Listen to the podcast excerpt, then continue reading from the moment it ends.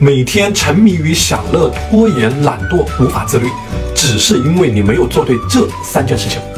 第一，没有打破自律的思维边界，你做的越多，错的越多。第二，没有融入到自律的氛围，跟着好人学好人，跟着坏人学挑战。第三，总想着一天做完一百件事情，而不是一百天专注去做一件事情。自律不是早睡早起读书打卡，而是以结果为导向的积极主动的自我实现。一起加油吧！